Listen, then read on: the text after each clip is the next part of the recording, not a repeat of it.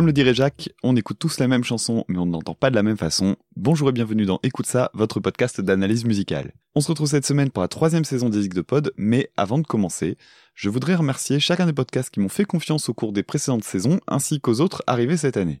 Pour les nouveaux nouvelles, un rappel rapide du concept, et on démarre. L'idée de Zig de Pod est de demander à différentes émissions une chanson de leur choix que j'analyse. Paroles, harmonie, rythme, aspect culturel, je me penche sur à peu près tous les sujets possibles selon l'inspiration. C'est à la fois une belle occasion de découvrir de nouvelles chansons, comme c'est le cas aujourd'hui puisque je ne connaissais aucun des titres du jour, mais aussi de nouveaux podcasts puisque je vous présenterai chacune de ces émissions avant de commencer. Un dernier point rapide, si l'émission Écoute ça vous plaît de manière générale, je vous invite à participer au Tipeee. Si vous ne savez pas ce que c'est, il s'agit d'un site de financement participatif sur lequel vous pouvez soutenir financièrement Écoute ça. J'ai relancé le compte récemment, maintenant il y a quelques chouettes contreparties pour celles et ceux qui souhaitent y participer. Ça va du classique sticker au mug qui pète la classe, en passant par des cartes postales avec un petit mot perso, et même un mini-zode par mois, une analyse exclusive d'un titre proposé par les tipeurs et tipeuses. Alors n'hésitez pas à y jeter un œil si ça vous intéresse, pour ça, rendez-vous sur tipeee.com slash écoute podcast. Et si vous n'en avez pas les moyens, pas de malaise, un petit commentaire ou des recommandations via les réseaux sociaux ou dans la vraie vie véritable, je prends aussi. Ceci étant dit, commençons sans plus tarder avec un titre proposé par le podcast Cornelius et Zira. Cornelius et Zira, c'est un fanzine audio dédié en très grande partie à l'univers de la planète des singes, films, séries télé, romans, comics, etc. Mais aussi à la culture bis et aux musiques qui s'écoutent avec les potards tournés jusqu'à 11. Fidèle aux propositions des autres années, on retourne dans le très très bon rock indé avec un titre d'un groupe que je connaissais pas mais qui a une très solide réputation, à savoir les Slater Kinney. Avant de parler du titre proposé par Dr Zayus, un petit extrait d'un de leurs plus gros succès, le titre Jumpers, histoire de voir à qui on a affaire.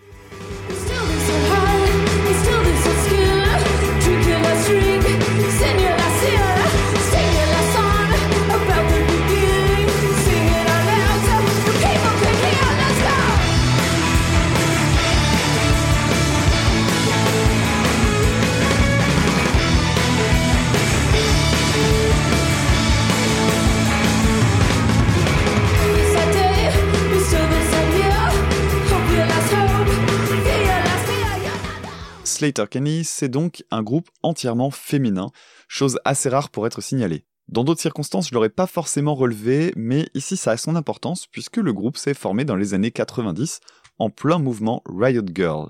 Mouvement musical, mais pas uniquement, qui défend des causes féministes notamment en s'attaquant à des sujets pas vraiment simples à aborder comme le viol, les agressions sexuelles, l'homophobie, etc., etc. Ce mouvement, né en même temps que le grunge, s'adressait essentiellement aux femmes, qui pouvaient pas vraiment trouver leur place dans la scène musicale, complètement trustées par les hommes sur scène comme en coulisses. Et oui, parce que si le rock et le grunge donnent l'impression de s'adresser à tout le monde, la réalité vraie de la vraie vie véritable, c'est que le public, les coulisses et la majorité des groupes étaient et sont encore constitués d'hommes. Comme souvent, les femmes ont dû s'imposer pour avoir voix au chapitre, et ici, c'est passé par un mouvement culturel plus large que le simple aspect groupe de punk féminin. Dans l'excellent documentaire Riot Girl, quand les filles ont pris le pouvoir, produit par Arte et disponible sur YouTube, on entend notamment le témoignage de femmes fans de grunge qui ne se sentaient pas à leur place dans les concerts estampillés label Sub Pop. Label Sub Pop, je rappelle, label qui a produit entre autres Nirvana.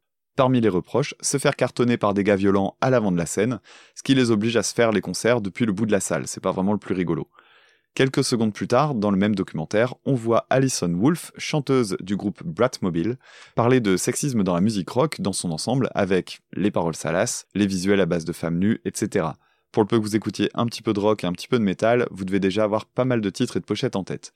Ces aspects-là de la musique ne laissaient pas vraiment d'autre choix que de créer quelque chose d'autre plutôt qu'essayer de forcer le passage en s'insérant dans un milieu qu'on peut reconnaître comme étant fermé.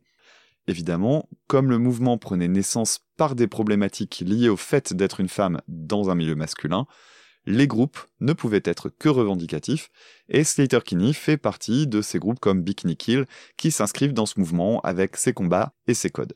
Avant de continuer, je vous recommande donc vraiment le documentaire Riot Girl d'Arte que je mets en note dans la description de l'épisode et sur le site internet. C'est passionnant parce qu'on y trouve énormément d'interviews des premières actrices de ce mouvement, que ce soit du public, des groupes, euh, de la prod, etc. etc. C'est vraiment un super documentaire. Pour en revenir au titre du jour, Dr Zaius m'a proposé le morceau Call the Doctor qui ouvre l'album du même nom paru en 1996. Et voici à quoi ça ressemble.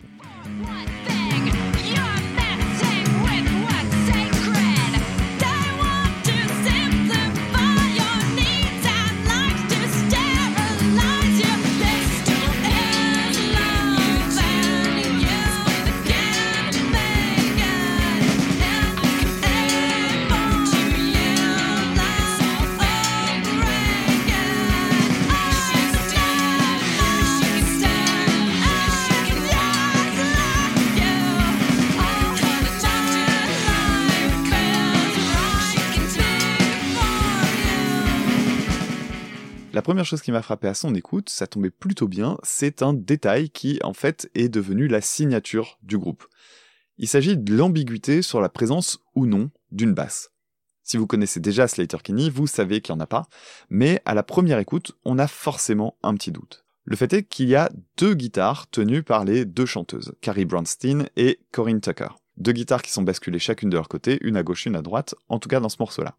Lors de l'intro, le son qui est dans l'oreille gauche sonne exactement comme une basse. Et progressivement, on se rend compte que ça colle pas vraiment avec ce qui est joué, notamment lors du refrain en accord. J'ai donc fini par comprendre bah, qu'il n'y avait pas de basse, évidemment, et que les guitares étaient accordées assez bas, un ton et demi en dessous de la norme, ce qui correspond plutôt à des accordages qu'on rencontre chez les groupes de métal.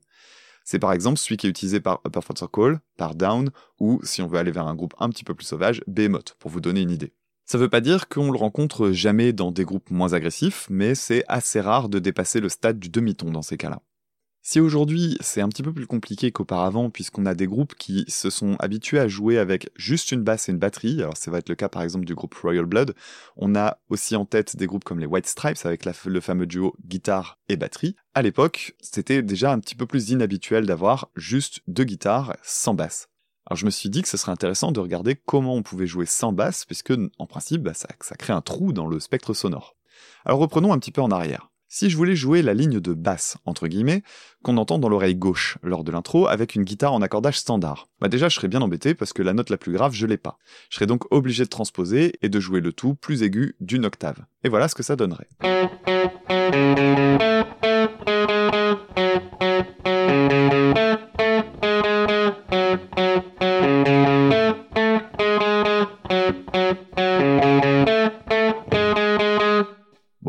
Magique magique.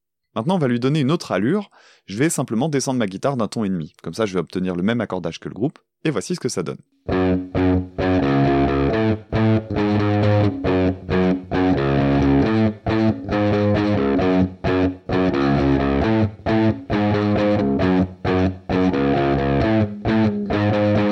On sent encore qu'on est avec une guitare, mais on se rapproche de ce qu'on cherche.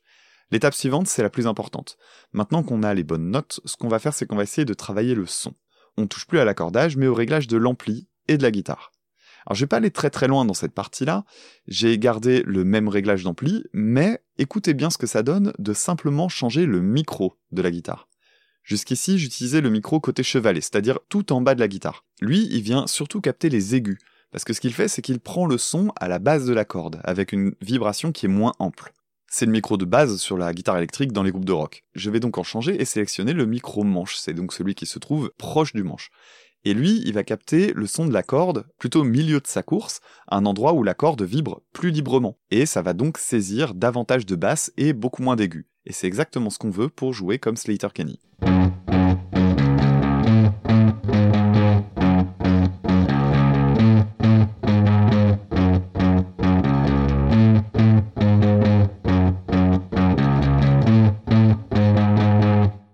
Pas mal. Imaginez maintenant un bon ampli à lampe avec un son bien plus chaud que celui que j'ai là et des réglages au cordeau. Il y a de quoi faire un joli son bien classe. Cependant, cette technique-là, elle n'était pas non plus révolutionnaire à l'époque et elle a continué d'être utilisée, notamment dans le stoner, sans toutefois laisser complètement la basse de côté.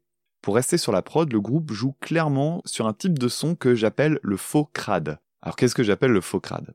En fait, on retrouve une esthétique assez garage avec un son très direct, des attaques pas forcément très régulières et des petits passages qui auraient pu être rejoués pour gagner en propreté. Mais non. Et c'est tout l'intérêt de ce genre de musique. Par exemple, à la première écoute, j'ai été très marqué par une vraie fausse note dans le chant, ici.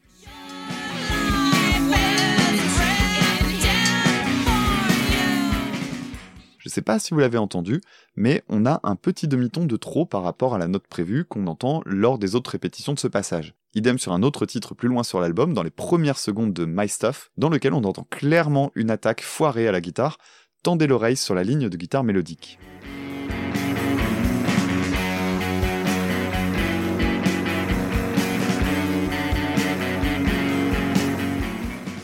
À titre personnel, si j'avais dû produire ça, j'aurais fait refaire. Mais force est de constater que j'aurais été un très piètre producteur dans un des styles que je préfère, en virant tous les accidents et les aspérités dus à l'énergie de l'enregistrement. Ah oui, parce que j'ai oublié de préciser que l'album aurait été enregistré en 5 jours, ceci expliquant peut-être cela. Et si j'utilise le terme de faux crade, c'est surtout parce que ces aspérités, elles font partie du son et ça dérange jamais vraiment l'écoute. Elles viennent donner un cachet spécifique et un supplément d'âme si on veut. On pourrait rapprocher ça du grain sur les films en pellicule au cinéma contre le numérique, qui est beaucoup plus propre, mais surtout beaucoup plus lisse. Les deux peuvent très bien coexister, c'est pas la question. Le tout, c'est de trouver son propre style et surtout de faire ça de manière la plus cohérente possible. Le morceau Call the Doctor ouvre l'album, et avec du recul sur la carrière du groupe, c'est celui qui a initié un des gimmicks les plus représentatifs du duo Tucker-Brownstein. Le chant à deux voix qui se confrontent et se superposent. Comme les guitares se croisent tout au long du morceau, c'est un peu comme si chacune jouait dans son coin, avec Tucker dans les aigus et le cri, et Brownstein dans un registre plus grave et monocorde, jusqu'à cette explosion dans le break.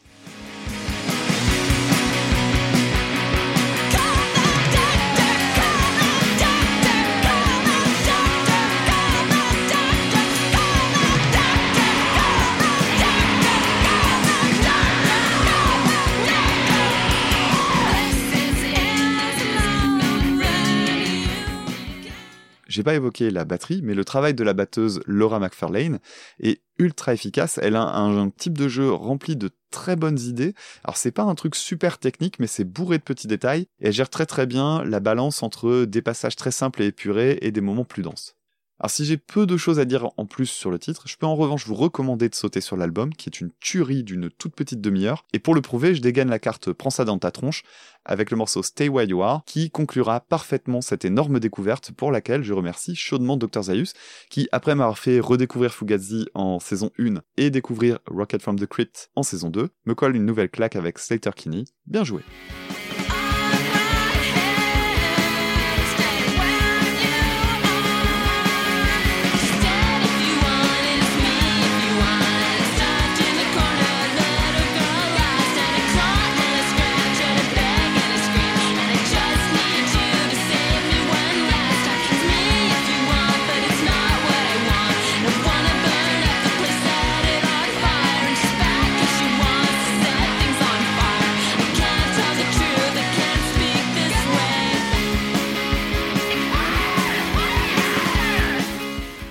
Continue avec un deuxième titre proposé par Hakim du podcast Eurodance Story, qui est le podcast francophone qui vous parle de la musique Eurodance.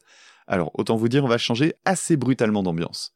Parfois, il arrive que je me sente vraiment inculte. C'est le cas quand on m'envoie un ou une artiste qui m'est complètement inconnu, que je fais deux trois recherches et que je me rends compte que, ben, en fait, c'est une star mondiale. Et eh bien, grâce à Hakim, j'ai vécu un moment comme ça pour préparer ce zig de pod. Donc, Amr Diab alors désolé si je le prononce mal, est un chanteur et acteur égyptien, et le morceau du jour est un de ses plus grands succès, un titre qui a fait le tour du monde en 1996 et qui a souvent été repris dans les éditions orientales de The Voice, j'ai nommé Habibi Nouraline.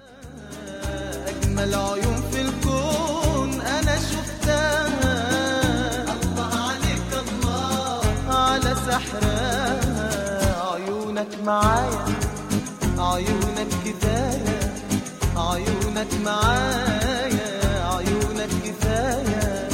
تنور ليالي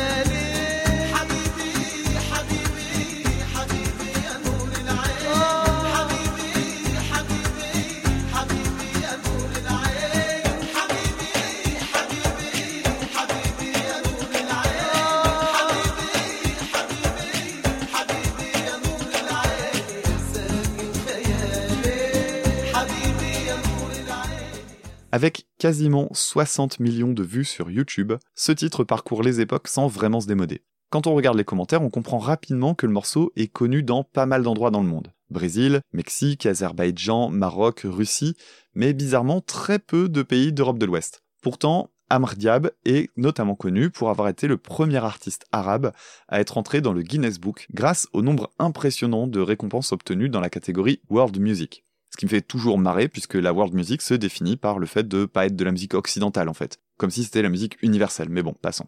Bref, ce chanteur, peu connu dans nos contrées, à moins d'avoir des origines étrangères, a une carrière monstrueuse, et Nouraline est un des titres qui ont percé au-delà de la Méditerranée. Si vous suivez le podcast régulièrement, vous savez que j'ai un petit truc avec la musique orientale, et c'est justement dû à mon occidentalité complète. Beaucoup des codes des musiques orientales me happent l'oreille parce qu'elles vont à l'encontre de mes habitudes. Ça commence bien évidemment par la langue, quand c'est chanté en arabe ou en hébreu par exemple, qui ont des sonorités que j'aime beaucoup. Ça continue avec les gammes employées, les instruments, la façon d'utiliser les percussions, etc., etc. Bref, je suis assez facilement impressionnable parce qu'au final, bah, j'y connais pas grand chose.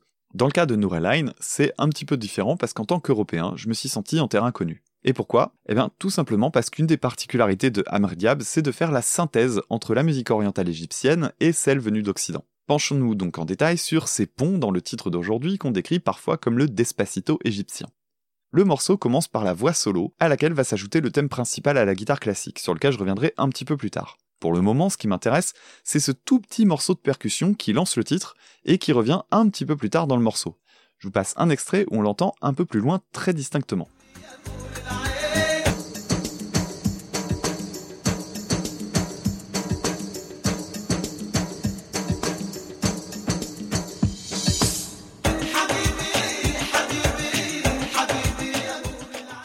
Ici, ce petit rythme est joué sur des timbales, je crois bien, mais en fait, on l'entend avec plein de percussions différentes au cours du titre, notamment avec des claps tout simples. Ce rythme, vous l'avez déjà entendu des centaines de fois tant il est utilisé partout, c'est ce qu'on appelle une clave, et pour être plus précis, il s'agit du rythme 3-2, puisqu'on sépare les trois premiers impacts qui créent une tension dans la première mesure à deux temps, suivi d'une résolution avec les deux suivants dans la deuxième mesure.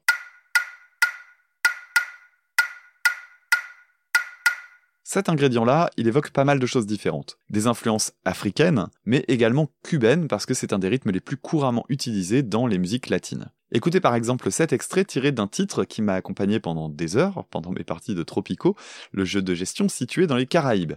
À un détail près, puisque c'est la particularité aussi de la clave, c'est qu'on peut l'inverser, et ici il va être joué en 2-3.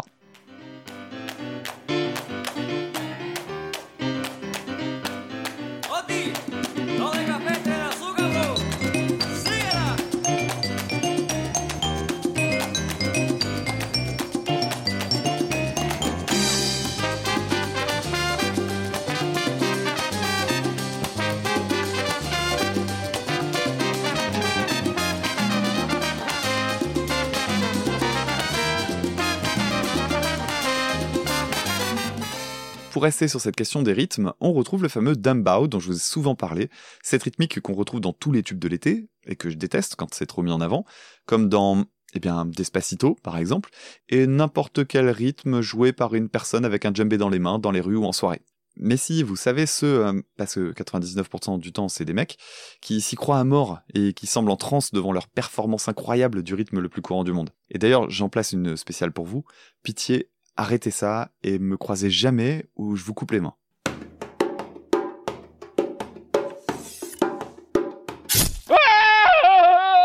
Bref, le dembao ici, il est plus subtil, mais il est bel et bien présent. Et pour ça, je vais vous parler un peu de la ligne de basse que j'ai beaucoup aimée. Pendant les couplets, elle joue sur tous les temps d'une manière extrêmement linéaire. Et quand arrive le refrain, elle donne un petit coup de groove vraiment agréable qui est basé sur le dembao en accentuant la note à l'octave.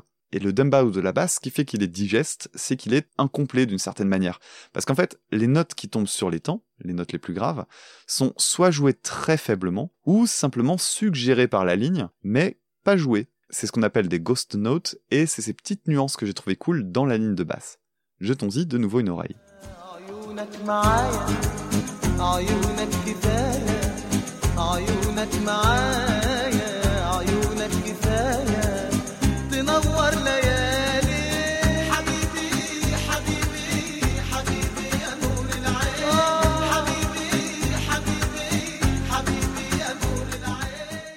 Donc niveau rythme, on sent bien le côté dansant entre l'éclave et le dambao. On a des tonalités chaudes avec cet accordéon façon la lambada ou les négresses vertes. Et surtout, tant qu'à évoquer les négresses vertes, on retrouve cette guitare classique hispanique qui évoque le flamenco. D'ailleurs, on retrouve dans la ligne de guitare ce passage précis.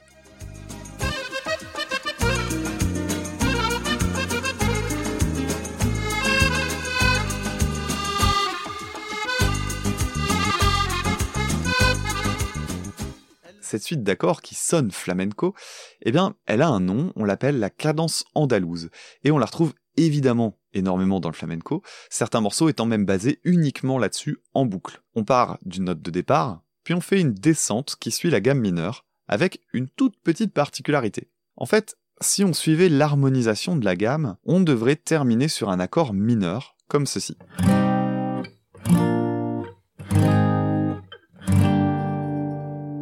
Mais dans la cadence andalouse, on change le dernier accord en le passant en majeur, comme ceci.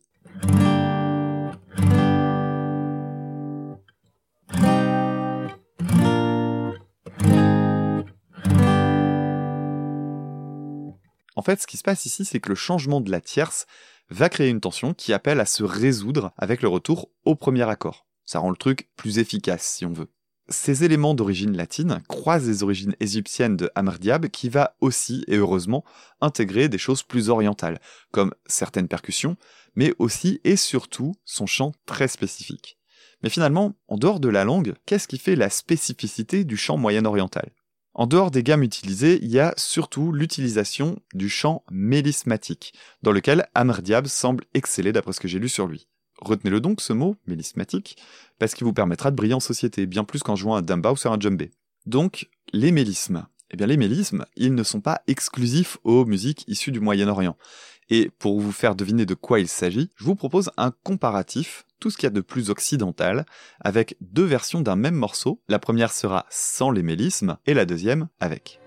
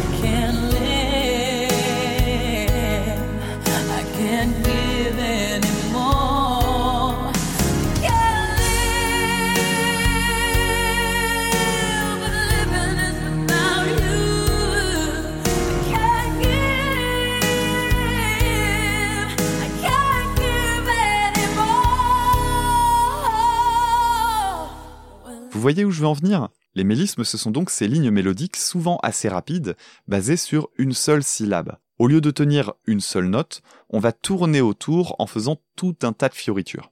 Alors si c'est aujourd'hui devenu un synonyme de démonstration technique stérile dans la pop, la variété, le RB, les émissions de télé, c'est aussi un ingrédient essentiel de la musique en Orient. On retrouve donc cet effet dans le chant d'Amr Diab dès l'intro du morceau, mais aussi dans beaucoup d'autres titres de sa discographie. Et histoire d'en découvrir un peu plus sur ce monsieur, je vous propose de jeter une oreille à un autre titre, beaucoup plus sobre que Nouraline, mais dans lequel on retrouve le côté hispanique avec une guitare classique à laquelle se mêlent des cordes bien plus orientales, le tout sur un beat assez marqué, un titre que j'ai beaucoup aimé donc et qui s'appelle Illa Eya.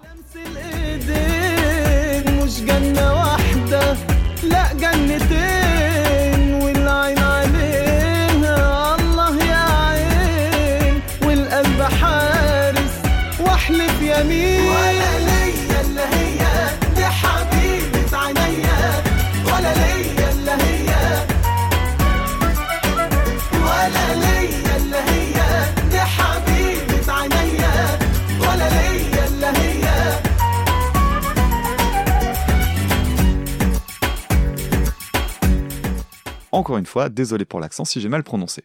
Et au final, qu'est-ce qu'on peut retenir? Eh bien, on peut retenir que la chanson Nouraline, sous ses aspects de tube de l'été, bah en fait, elle est bourrée d'influences différentes qui en font un morceau quasi universel par excellence, avec des sonorités orientales, européennes, sud-américaines, un vrai petit bijou. J'ai pas été cueilli tout de suite. Là, au début, ça a été un petit peu difficile de, de me faire à cette chanson parce que bon, le côté tube de l'été me plaisait pas trop. Et en fait, à force d'écouter, j'ai fini par trouver ce morceau vraiment, vraiment, vraiment très bon, et je l'ai réécouté quand même un bon paquet de fois pour écrire la chronique, et je pense que je vais le garder dans ma playlist. Donc, merci beaucoup Hakim pour cette proposition. C'est typiquement le genre de titre sur lequel je serais jamais tombé sans faire ce podcast. Merci à toi. Continuons avec un titre proposé par un podcast assez récent et qui compte déjà parmi mes préférés. Il s'agit d'un podcast musical au nom de 4 garçons dans le podcast, consacré à un des meilleurs groupes ayant jamais existé, à savoir les Beatles, mais également à tout ce qui gravite autour, donc les projets solos des différents membres, leur entourage, etc., etc. Je vous recommande notamment l'excellent épisode Paul is Dead qui se penche sur la rumeur du décès de Paul McCartney et ses théories farfelues. On va donc évidemment s'intéresser à un des membres des Fab Four, à savoir le chanteur préféré de ma frangine, coucou Céline, celle-là elle est pour toi, Paul McCartney, accompagné par sa femme Linda dans le medley Uncle Albert, Admiral Aisley.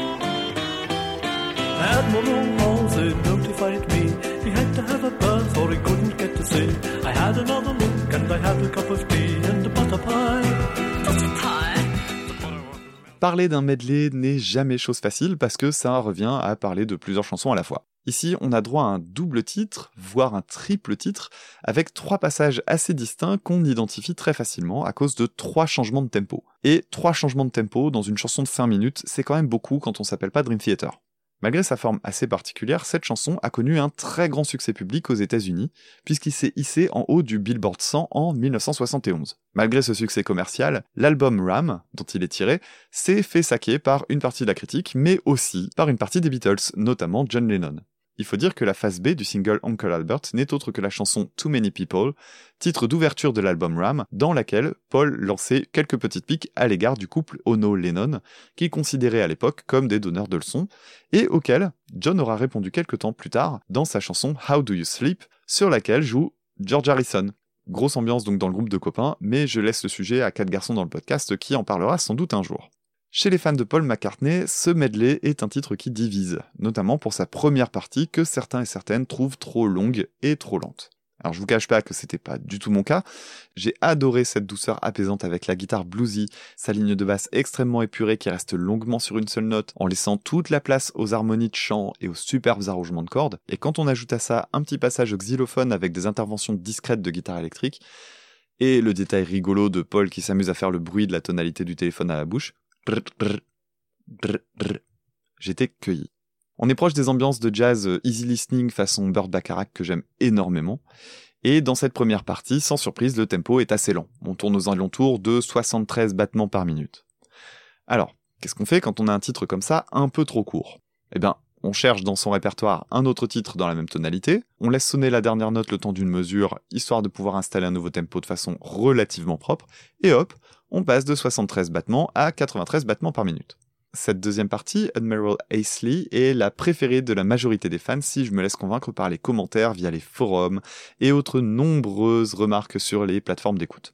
Cette partie-là, elle rappelle beaucoup les Beatles, avec un mélange entre la bonhomie naïve de titres comme Yellow Submarine et l'ambiance fanfare d'un titre comme Being for the Benefit of Mr. Kite, pour citer à la fois un des titres que j'aime le moins et un de ceux que j'aime le plus, des garçons dans le vent cette partie chasse la mélancolie d'Uncle Albert et démarre avec ce tout petit thème dont j'aimerais vous parler un petit peu.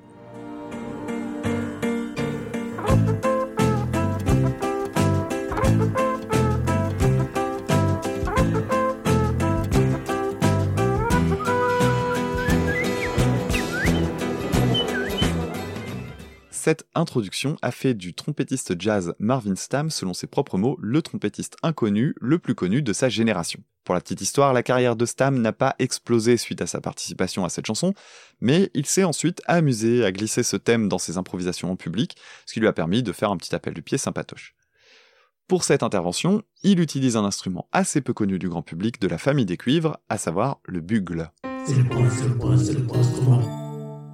bugle, c'est donc une des nombreuses sortes de trompettes. Tout comme il existe différentes formes de violon répondant à des logiques de tonalité, la trompette existe dans différents formats répondant à certaines contraintes. Le bugle, c'est donc une trompette à trois pistons, en si bémol, comme celle qu'on connaît toutes et tous, sauf qu'elle a une allure un peu différente et assez peu descriptible en audio. En revanche, sa grosse spécificité est reconnaissable à l'oreille, puisque le bugle produit un son bien plus voluptueux et bien moins métallique que sa cousine la trompette classique. C'est donc un instrument souvent utilisé dans le jazz lorsqu'il s'agit de jouer des ballades ou pour des solos, mais rares sont celles et ceux qui en ont fait leur spécialité. La plupart du temps, le bugle est utilisé en association avec la trompette, et là où on le retrouve le plus souvent, c'est dans les brass bands.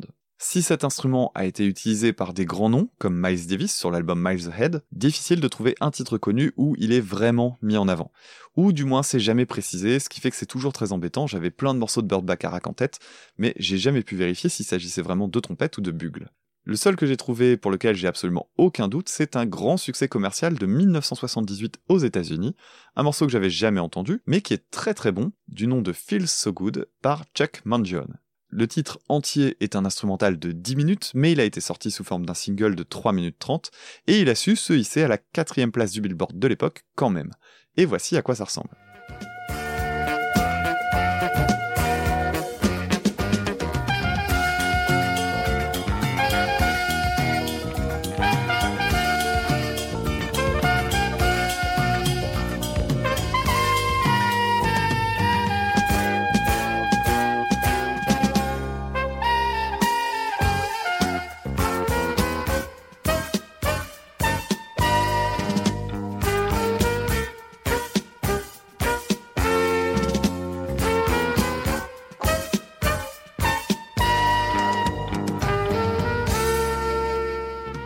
Pour en revenir au titre de McCartney, il reste donc une troisième partie avec un thème léger façon rock'n'roll que je trouve pas folle, mais qui pousse le tempo à 133. Ça fait un bel écart avec tout ce qu'on avait au début, et pourtant si vous écoutez le titre entièrement, vous verrez que ça passe tout seul. Alors, que dire de plus? Eh bien, que cette chanson a permis l'existence de pas mal d'autres titres vraiment très différents. Je vais vous en présenter deux qui m'ont marqué. Le premier, c'est un titre du groupe Avalanches, que vous connaissez peut-être pour un tube paru en l'an 2000, Frontier Psychiatrist, que je vais pas vous passer maintenant puisque c'est pas ça qui m'intéresse. Avalanches, donc, qui a produit un morceau intitulé Living Underwater, dans lequel on entend plusieurs segments de la partie Uncle Albert. Tendez l'oreille.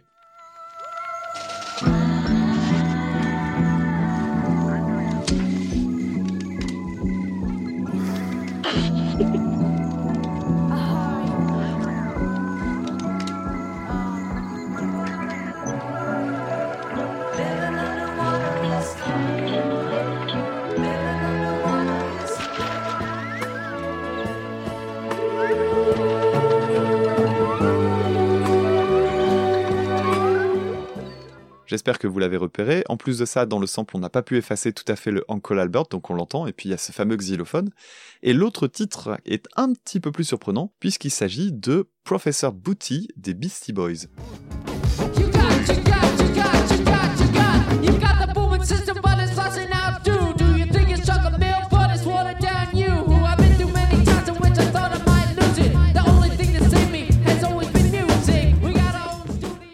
Et là, vous vous dites, non, mais il a pété les plombs, il connaît plus ses classiques, c'est la ligne de Come Together, ça. Oui, mais c'est un petit peu plus compliqué que ça. Vous avez dû remarquer que ce n'est pas la ligne originale, puisque ce qu'on entend dans le sample des Beastie Boys, c'est de la contrebasse.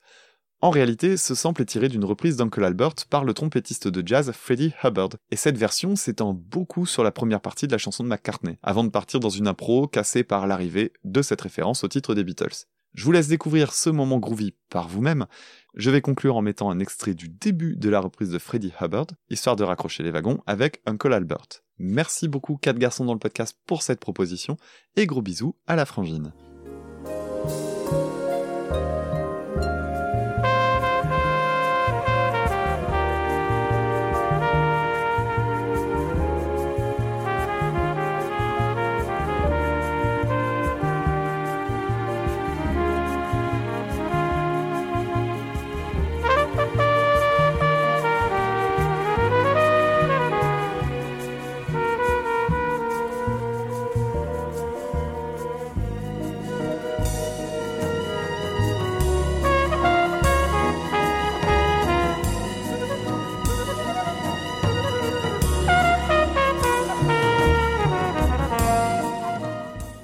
Termine ce premier zig de pod de la saison avec une chanson proposée par nos camarades expatriés préférés de Binous USA. Binous USA est donc un podcast sur les bières américaines enregistré depuis la Louisiane. Dans chaque épisode, les deux camarades font le test d'une bière et évoquent tout un tas d'autres choses, notamment assez régulièrement de la musique, et vu ce qu'ils m'envoient de temps en temps, ils ont plutôt du goût, vous pouvez jeter une oreille. La preuve en est avec le morceau qu'ils ont sélectionné, à savoir ce tube de la musique country, qui ne ressemble pas vraiment à de la country d'ailleurs, le titre Wichita Lineman de Glenn Campbell. And I need you more than want you.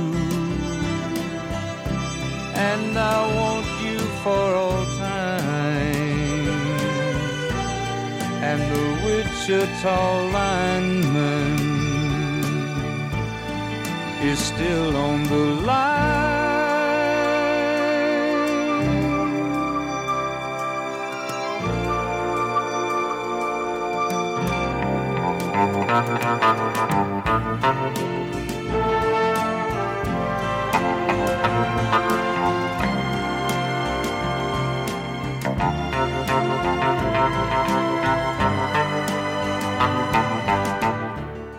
Cette chanson raconte l'histoire d'un lineman, un réparateur de lignes téléphoniques qui, du haut de ses poteaux télégraphiques, divague au sujet de son amour loin de lui.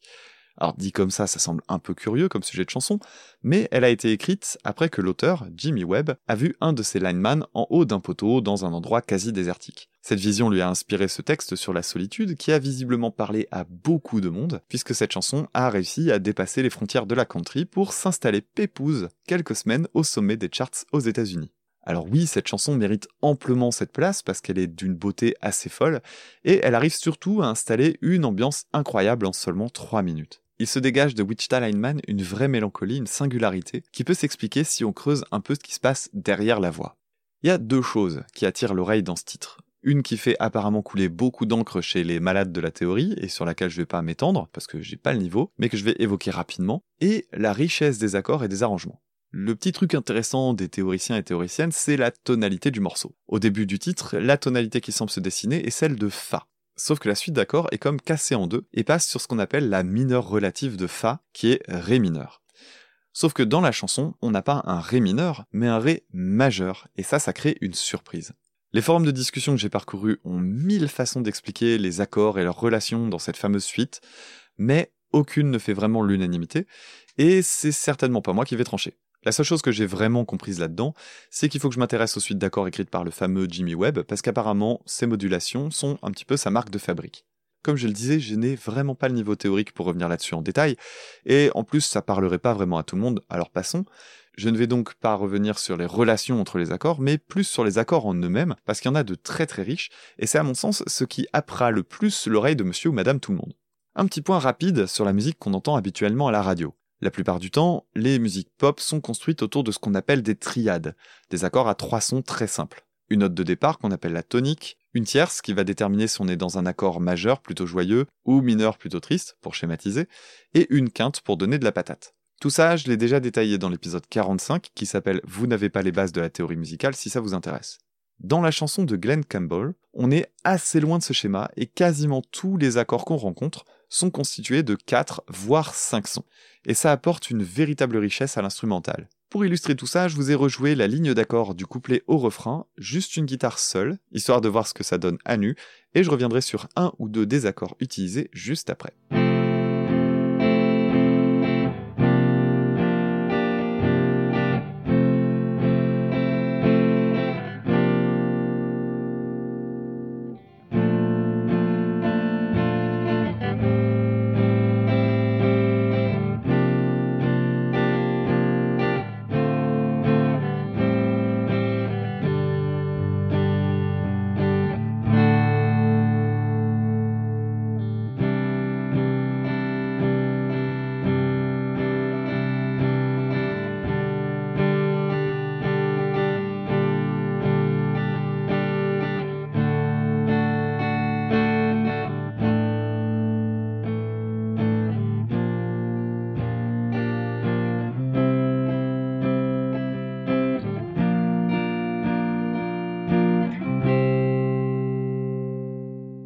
Jolie, n'est-ce pas? Une chose est sûre, je vais essayer de la retenir celle-là parce que je la trouve vraiment superbe, en plus d'être très très sympa à jouer. C'est typiquement le genre de ligne d'accord que j'adore parce qu'elle tourne pas seulement sur quatre accords en triade, c'est euh, une ligne d'accord façon Hotel California qui est sublimissime. Bref, dans cette ligne, j'ai isolé le premier accord qui est un Fa un peu modifié. Dans une triade de Fa, on retrouve la note Fa bien sûr, mais aussi un La qui est la tierce majeure et un Do pour la quinte. Ici, l'accord est enrichi et on trouve ce qu'on appelle un renversement d'accord. Alors accrochez-vous. Les trois notes que je viens de vous donner, Fa, La, Do, sont dans l'ordre tonique, tierce, quinte. En guitare, ces notes apparaissent dans un ordre différent, généralement tonique, quinte d'abord, puis la tierce. Quand la tonique reste en place, c'est pas vraiment un problème, mais ça devient assez vite un casse-tête quand la tonique est déplacée et qu'elle se trouve plus en première position. Eh bien oui, puisque c'est la tonique qui donne le nom de l'accord, justement. Alors quand la tonique se retrouve quelque part dans l'accord mais pas en première position, on appelle ça un renversement d'accord. Dans le premier fa de la chanson, la tonique dans les graves est supprimée. On a donc dans l'ordre la quinte, puis la tierce, la tonique, puis la quinte de nouveau, qui se répète dans les aigus, et surtout une quatrième note, donc on arrive sur un accord à quatre sons, l'accord de mi aigu, qui est une septième majeure. Ce qui est marrant avec la pratique des instruments, en revanche, c'est qu'on peut très bien jouer ce genre d'accord assez riche harmoniquement sans même s'en rendre compte. Dans ce cas précis, pour le peu que vous fassiez un petit peu de guitare, il suffit de lever légèrement l'index pour laisser sonner la dernière corde à vide. C'est un truc euh, bête comme chou, et pas besoin d'être théoricien ou théoricienne pour arriver à ce genre de résultat. L'autre accord que j'ai trouvé superbe en revanche, et qui est peut-être un petit peu moins instinctif, c'est celui-ci. Encore une fois, il y a pas mal de manières de le décortiquer, mais ça n'apporterait pas grand-chose à cette chronique. Il est beau, alors on va juste s'en contenter tel quel, on se le réécoute une petite fois.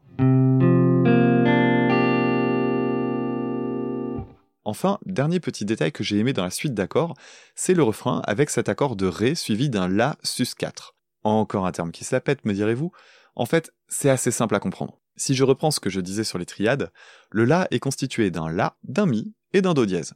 Pour faire un sus 4, on va simplement remplacer la tierce par une carte. On passe donc d'un Do dièse à un Ré. Et en quoi c'est une bonne idée de jouer un La sus 4 à cet endroit? Eh bien tout simplement parce que la note Ré se trouve à la fois dans l'accord précédent, qui était un Ré majeur, et dans l'accord suivant, qui est un Si bémol. Ça donne donc une sensation de continuité, comme un léger bourdon dans les aigus, qui va relier ces trois accords avec beaucoup de souplesse.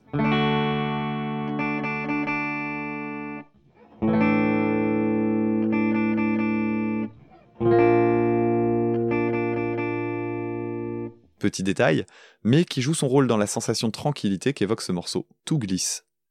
Cette chanson fait partie de ce que j'appelle les instant classiques. Wichita Lineman a rencontré un immense succès dès ses premiers passages radio et a quasiment tout de suite été reprise par des dizaines d'autres groupes et artistes, et pas des moindres, jugez plutôt. Tom Jones, Cool and the Gang, Al Hurt, que vous connaissez sans doute pour sa reprise du vol de Bourdon qu'on a classé avec Maxime dans un super cover battle, puis plus tard par REM ou Johnny Cash. C'est pas rien quand même. Mais, pour conclure cet épisode, j'ai mis de côté une autre reprise dont on va écouter un extrait. Cette reprise, on la doit au trompettiste Freddie Hubbard, qui avait également repris Uncle Albert il y a quelques minutes. On se met ça tout de suite, histoire de profiter une nouvelle fois de son talent.